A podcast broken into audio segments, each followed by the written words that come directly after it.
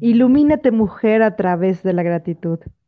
Bienvenidos a este espacio que está aquí con la intención de brindarte guía, prácticas, reflexiones y herramientas que te ayuden a vivir con más certeza, descubriendo qué te da paz y sintiéndote feliz en tu propia piel. Bienvenidos, bienvenidos de nuevo en otro episodio más. Estoy súper emocionada con la invitada de hoy porque de verdad que desde que la conocí, conocí su, su, fundación, em, ha tocado mi corazón. Y bueno, antes de iniciar, les quiero agradecer porque cada semana em, más mujeres se unen a, a los episodios a escuchar y les pido, por favor, que me sigan ayudando a compartir a quien ustedes creen que pueda servir, quienes pueda sumar. Hay que compartir cosas buenas y mm, seamos parte de este cambio, mujeres. Y bueno, hoy eh, vamos a estar hablando de propósito, hablando de resignificar. Cuando alguna situación que, que tenemos en el pasado o ya sea que estamos viviendo, poder resignificar y convertirlo en propósito de vida, eso marca una diferencia. Y es por eso que tengo aquí hoy a Belén Plantón. Ella es quien le dio vida a la, a la Fundación Estrellita de Belén. Hola Belén, gracias por estar aquí. Hola, ¿cómo estás? Gracias por tenerme en tu programa. Muy agradecida. Pues yo honrada de que hayas aceptado la invitación y, quisiera yo comenzar un poquito que a platicar, eh, que nos platiques acerca de, de este propósito de vida, pero más bien de dónde inició todo. ¿Cómo, cuál fue ese hecho que te ha ayudado a descubrir este propósito? Bueno, imagínate, yo este, nací eh, con una cardiopatía congénita llamada atresia tricuspidia, que es cuando la válvula, la válvula tricúspide no la tienes. Eh, por supuesto, eso fue hace muchísimos años. En Venezuela en ese momento no había ningún médico que operara eso y todas las personas le decían, todos los médicos le decían a mis padres que me dejaran morir porque yo no iba a sobrevivir. Pero tuvimos la suerte de que mis padres conocieron un médico que acababa de llegar de Houston, Texas, y este, él sabía de un médico que estaba haciendo o lo que se llama un shunt, que es como una vía, como una conexión entre una válvula y la, la única válvula que tenía y la, y la pulmonar. Me llevaron allá, me hicieron una operación y sobreviví. Sobreviví. Y bueno, pasé una niñez muy feliz, muy llena de limitaciones, porque claro, en ese momento yo no lo sabía, pero el que nace con una cardiopatía congénita, eso nunca se cura. Tú siempre vas a tener un corazón diferente, no vas a tener un corazón sano. Eh, bueno, pero todo bien, pero siempre crecí con una familia muy unida, muy linda, pero yo quería más cosas, yo quería hacer más. Yo tenía, por ejemplo, mis padres, por lo que yo tenía, me tenían demasiado consentida. Entonces yo quería hacer algo, quería salir, quería estudiar. Y bueno, me tocó, bueno, no te imaginas los años que me costó para convencer a mi papá venir para acá, para Estados Unidos, para estudiar inglés seis meses. Ya tengo 35 años aquí. O sea, ¿en ese momento te quedaste aquí? Sí, tenía yo 20 años. 20 años. Mm. Y entonces, bueno, pero aquí seguí una vida normal. Me imagino el momento, perdón que te interrumpí, yo me imagino el momento de, que ellos eh, abrieran sus brazos para soltarte cuando te sentían tan quizá vulnerable, ¿no? Y que todo el tiempo ellos estaban alrededor tuyo, pues con ese soporte, con esa ayuda, con ese apoyo, ese cuidado. No, y también yo tuve mi primer infarto a los 15 años y después tuve otro infarto a los 17. Claro, tenía el motivo, ¿no? Sí, pero tú sabes que cuando uno es adolescente, uno, cree, uno se cree superwoman y cree que todas las cosas le van a pasar a los demás, pero a uno no. Entonces, bueno, pero a la final eh, llegué a, una, a casa de una familia que mi papá los conocía. Y bueno, y así poco a poco me fui quedando, papá, yo quiero estudiar aquí, papá, tal cosa. Y entonces así me fui quedando poco a poco hasta que conocí a mi esposo, no, no el actual, el primero. Conocí a mi esposo y nos casamos. Yo, en realidad, yo no sabía de mi condición. Yo de verdad no sabía la magnitud de lo que yo tenía. Yo no sabía ni siquiera que yo era para la medicina un milagro, porque la gente que nace con una cardiopatía y nace sin una válvula, esa válvula hay que volverla a poner o algo. Pero a mí no me hicieron más nada. A mí no me hicieron otras operaciones. A mí me hicieron la que, la de los seis meses y después más nunca me volvieron a tocar. Entonces, a los 30 años, después de los 30 años, fue cuando mi, mi salud empezó a decaer muchísimo. Estuve muy mal, eh, después eh, me, me hicieron un cateterismo, en el cateterismo se dieron cuenta que los pulmones ya, no, ya estaban eh, todos, que ya no servían, pues, y que el corazón estaba trabajando el doble, que, me, que había no, que hacerme un trasplante de corazón y pulmones. Eh, para mí fue muy difícil, pasé muchos años, eh, como no califiqué, porque también tengo otros órganos comprometidos, eh, yo pasé muchos años, unos tres años, eh, tú sabes, la típica persona, ¿por qué yo? ¿Por qué yo? ¿Por qué yo? ¿Por qué me pasa esto a mí? ¿Por qué? claro. Pero un día, yo no sé, Mari, de la, del- de, fue como, Dios, Belén, ¿qué estás haciendo? Te estás, o sea, lo- el poco o el la poca o la mucha vida que tengas, la vas a gastar lamentándote. No, entonces, bueno, comencé a hacer un blog, después hice un, un, un, un, este canal de Instagram que se llamaba You Don't Have to Look Sick porque entonces yo soy muy coqueta, entonces mm, yo siempre me arreglaba tal cosa y yo no dejo que me vean los labios morados, porque mis labios por falta de oxígeno son morados. mm, Entonces, este, siempre dándole a la gente, ayudando, no, mira, todo va a salir bien, con una actitud positiva. Y comencé a envolverme muchísimo con lo que es el, eh, las asociaciones de cardiopatías congénitas. Total que bueno, fui a varias conferencias, pero siempre como otro paciente. Cuando viene la pandemia, bueno, imagínate todos esos años ahí viviendo y bueno, y te digo, vivir con una cardiopatía no es fácil porque Ahora, dime una cosa, Belén, ¿qué fue eso que te detonó? Ese que dijiste hasta aquí, hasta aquí me dejo de ser eh, víctima, ¿no? De, de, de, de- de quejarme porque a mí o cuestionar sí, buscar ¿sabes? hacer ese ¿Sabes qué?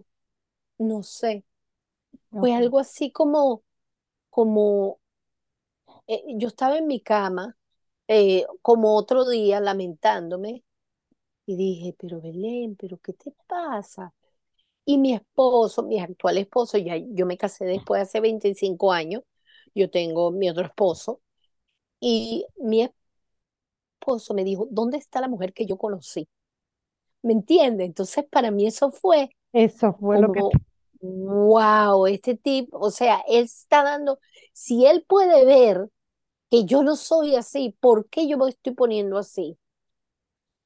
¿Dónde está Entonces, bueno, eh, desperté, pero bueno, entonces en el año 2020 cuando comenzó lo del lío de la pandemia, que si venía, que si, que si, que era lo que estaba pasando, me escribió una señora al, a mi, a mi Instagram, you don't have to look sick, no tienes que verte enferma.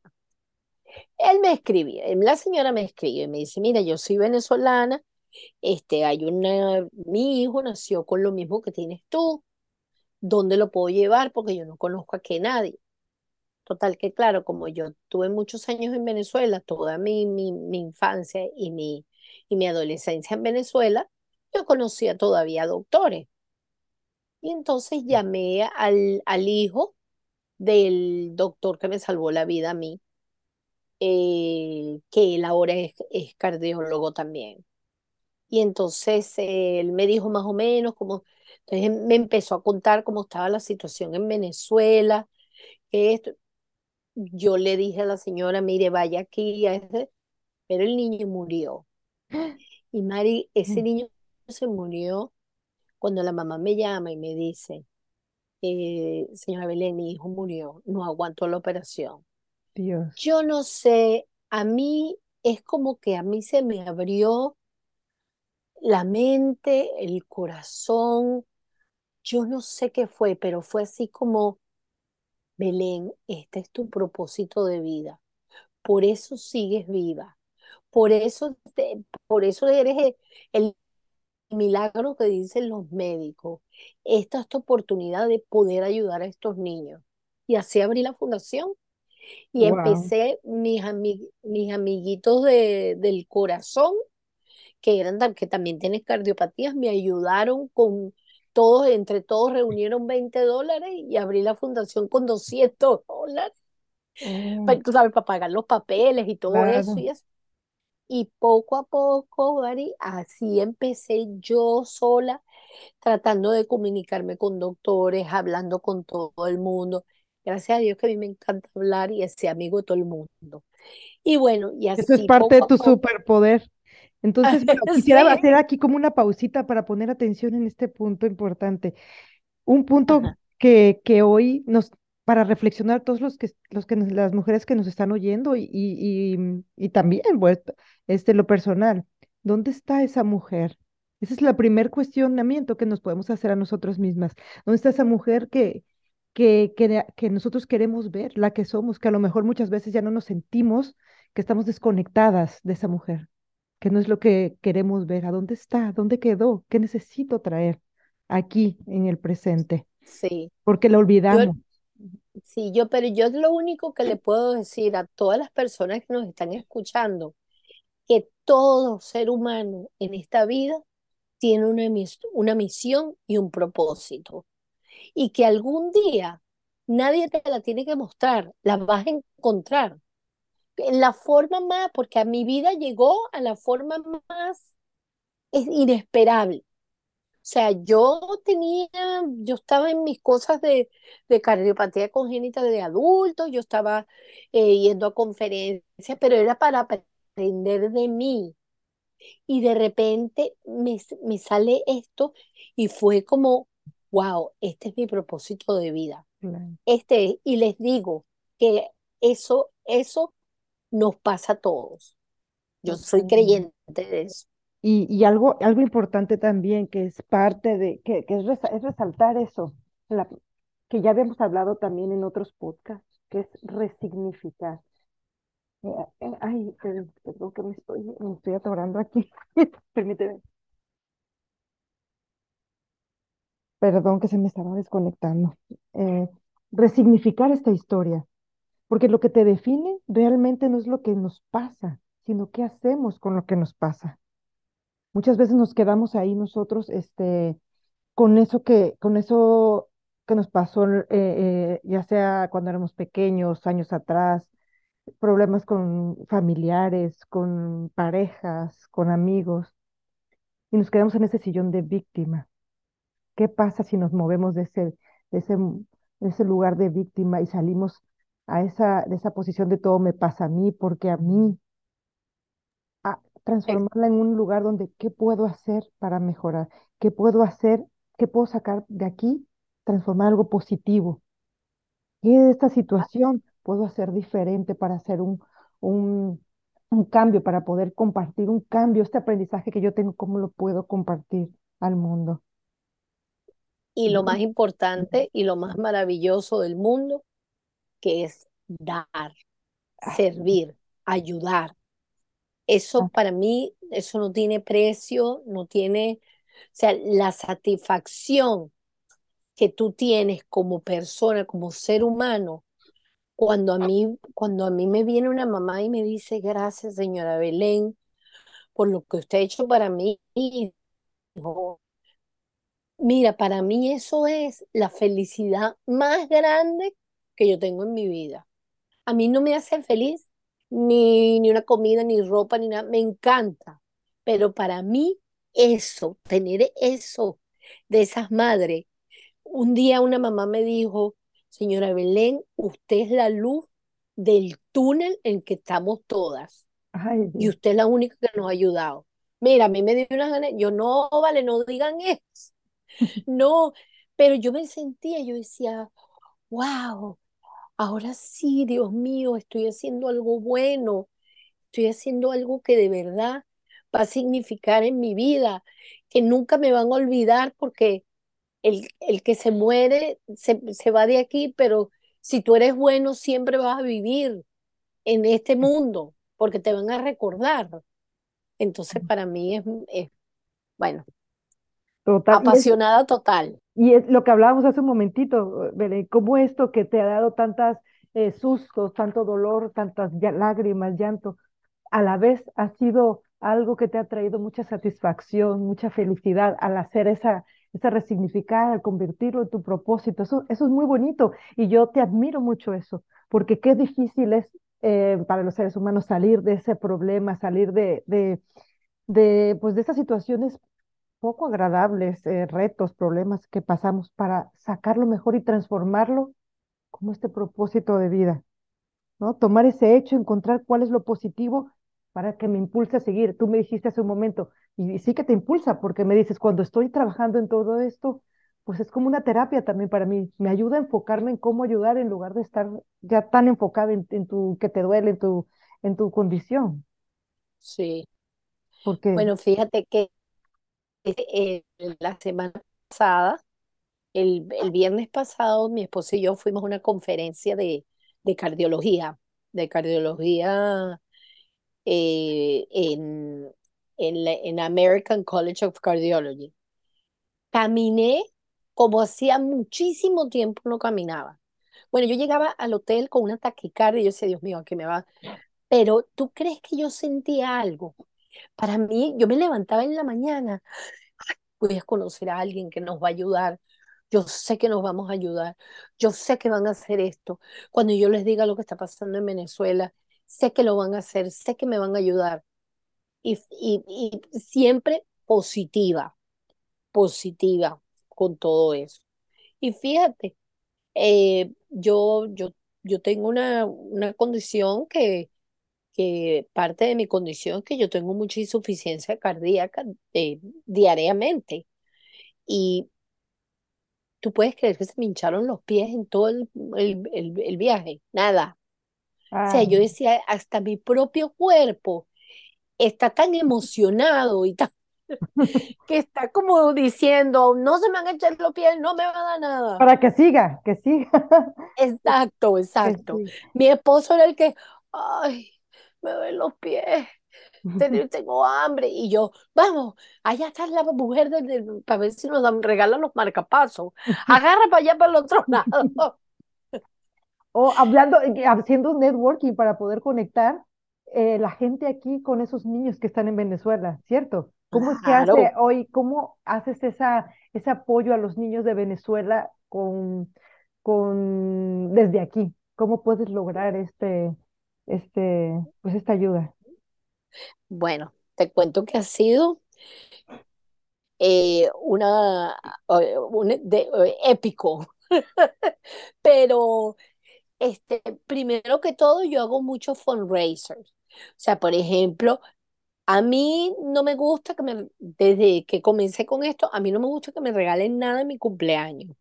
Si tú me vas a regalar una cadenita de tres dólares, dame los tres dólares porque eso van para la fundación. En Navidad, a mí no me gusta que me regalen en Navidad. Yo quiero la plata para dárselo a los niños. Tenemos, por, por supuesto, tenemos los fundraisers que pedimos, eh, pedimos ayudas por Facebook, pedimos ayuda por GoFundMe, pero nosotros tenemos una página de internet, una página web que se llama Fundación Estrellita de Belén.org y en esa página tú puedes hacer tus donaciones. Y con esas donaciones es que nosotros eh, estamos, bueno, dándole duro con eso. Claro, ahora lo que estamos buscando es personas que nos puedan patrocinar. Ustedes conocen a alguien que pueda patrocinarnos, porque nosotros somos una fundación sin fines de lucro con la acreditación de 501C3, que si usted, que si cualquier negocio nos da una donación de cualquier cantidad, nosotros le damos un recibo que eso lo pueden eh, reclamar para sus impuestos. ¿Me entiendes? Entonces, eh, ahorita queremos trabajar en eso y hay algo nuevo que comenzamos, que es apadrinar a un niño. Tú te puedes ir a la página, buscas la foto del niño y dices, bueno, yo quiero apadrinar a este niño, mandas mensualmente lo que desees y eso todo es para que ese niño pueda tener sus citas cardiológicas. Lo que damos son citas campamentos, eh, también damos alimentos, eh, eh, si necesitan cualquier ah, tipo de laboratorio, este, ecocardiogramas, electrocardiogramas, pero y, y algunas operaciones que son unas cirugías que no son a corazón abierto, sino que son, que son este, de un solo día, pues que son ambulatorias. es porque las, las cirugías de corazón abierto son sumamente costosas allá. Y el gobierno en Venezuela no está dando nada. Me imagino. Entonces, ¿tú qué estás escuchando? Sí, por alguna casualidad nosotros. Y, yo quiero que pues los que nos escuchen invitarlos. Si quieres ser parte de esto, algo mucho más grande que, que tú, que yo, porque solos no podríamos. Y existen hoy fundaciones como la de Belén, en que pueden marcar una diferencia, pero necesitan ayuda, ayuda de, cada uno de nosotros para poder lograr este objetivo. Muchas veces nosotros, o yo digo que la mayoría queremos dejar huella en este mundo, pero no sabemos cómo empezar, no sabemos qué hacer, pero agarrarnos de estas, de estas fundaciones como la tuya, en este caso, Estrellita de Belén, y dar un granito de, de, arena, ya es una diferencia, ya somos parte de, de algo mucho más grande, ¿no? y que repercute en la vida, en este caso de niños. Qué bonito sería que muchos de los que escucharan fueran y a la página de, de y pudieran donar desde cualquier lugar que estés escuchando. Puedes hacer la donación en tu, en tu tipo de cambio, Sería... Ajá. Exacto. Y desde... Sí, sería Fundación Estrellita, Fundación Estrellita de Belén.org. Okay. Fundación Estrellita de Belén, todos juntos. Y también pueden ir en el Instagram, en el Instagram está todo lo que nosotros hacemos. Nosotros tenemos allá a nuestros niños, yo pongo a mis niños a que bailen, tomo fotos. Bueno, ah. eso me mandan fotos. Ay, bueno. Me encanta. Oye, ¿cuál es tu Instagram? Bellísimo, bellísimo. Arroba estrellita de Belén. Instagram. Estrellita de Belén, pero sin la E. O sea, es D, nada más las letras D y después Belén. Perfecto. Entonces, bueno, ya el tiempo se nos está acabando, Belén. Me ha encantado platicar contigo, que nos compartas tu historia, que nos compartas esta parte de, de, de, la resignificación, cómo fue que tanto preguntarte que por qué a ti, por qué a ti, y te cambiaste de este lugar de víctima a, protagonista. Y hoy estás siendo protagonista de esta historia tan bonita que, ha ayudado, que ha ayudado y que seguirá ayudando a muchos niños. Y sobre todo, imagínate, veniste aquí a este país por alguna, por alguna razón, porque estando aquí había muchas más oportunidades para poder voltear a ver a tu gente y ayudar. Entonces, se me hace tan bonito todo, cómo se ha unido todo, este, todo esto. Y a ustedes que me escuchan, recuerden, ¿dónde está esa mujer? Empecemos por ahí. ¿Qué es eso que hoy venimos cargando, que, que nos tiene nublados eh, la vida, porque esa nube, esa nube, eso es esa situación que podemos darle otro sentido. Tomen una pausita, como siempre eh, platico y, y siempre me encanta promover, tomen esas pausas para darse cuenta de eso que hoy para ti es una nube, es un problema, es algo que viene cargando, ¿cómo puedes convertirlo en algo positivo? que puedes encontrar ahí que te puede impulsar a seguir. Recuerden que el resignificar es lo que está, lo- es la misma situación, pero encontrarle puntos en los que tú puedes tomar para mejorar, para impulsar. Y ahorita me acordé de algo y te lo quiero compartir también, porque si se dan cuenta, la vida de Belén sigue siendo eh, la misma, digo, sigue teniendo la condición de, su misma condición de cardiopatía, vive aquí en este país como hace 35 años, como dice, pero hoy ca- cambió. Simple, lo que ha cambiado es su manera de ver lo que le está pasando y poder ayudar. Hace unos, unos, el año pasado, yo creo, eh, dentro de la sesión del arte de agradecer, eh, alguien me decía, Maricar, no, este, vivo en mi misma casa, tengo el mismo marido, tengo el mismo carro, los mismos hijos, el mismo trabajo, todo igual, pero me siento diferente, veo todo diferente. Es porque en, ese, en, en este caso que estaba dentro de la, del arte, de- del entrenamiento del arte de agradecer, pudo ponerse los lentes de ver esa actitud positiva, esa forma de, como ahorita, como Belén nos decía, yo siempre fui positiva ahora, pudo descubrir las oportunidades que tenía dentro de su espacio, pudo descubrir todas esas bendiciones que tenía en ese espacio, porque normalmente estamos muy enfocadas a todo lo que nos falta pero no dejamos de ver todas las oportunidades que sí tenemos y que de ahí podemos ir más allá y como Belén, ayudar a más personas. Exacto. Así es, mi amor. Así es. Entonces, bueno, aquí les voy a dejar las redes sociales de, les- de la Fundación de Estrellita de Belén y también eh, el próximo 20 de, les comparto, el próximo 20 de marzo iniciamos el entrenamiento del arte de agradecer, que como te dije ahorita, un buen momento, siempre es un buen momento para ponerte estos lentes de, de la gratitud y poder transformar tu vida. Gracias, Belén. Gracias, Mari, de verdad te agradezco muchísimo. Y bueno, saquen de, de su corazón lo que ustedes quieran hacer y vivan felices, que miren, lo más importante que se tiene en la vida es, es la salud. Lo demás lo podemos hacer nosotros. Y acuérdense, como le digo yo a todos mis niños, en la oscuridad es donde brillan las estrellas. Ay, me Así que así es. Y ahí es donde está la estrellita de Belén trabajando. Me encanta. Ah, Y, y, sí, y- y recuerden cómo, cómo empezamos, ¿no? Lo que te define no es lo que pasa, lo que te pasa, sino lo que haces con lo que te pasa. Recuerda esto. Gracias, Belén, y te deseo que sigas brillando, que todas esas estrellitas sigan brillando y que mucha de la gente que nos escuche se unan a ti para permitir a más estrellitas brillar. Muchísimas gracias de nuevo y gracias a todos por escucharnos un, en un episodio más. Ilumínate, mujer.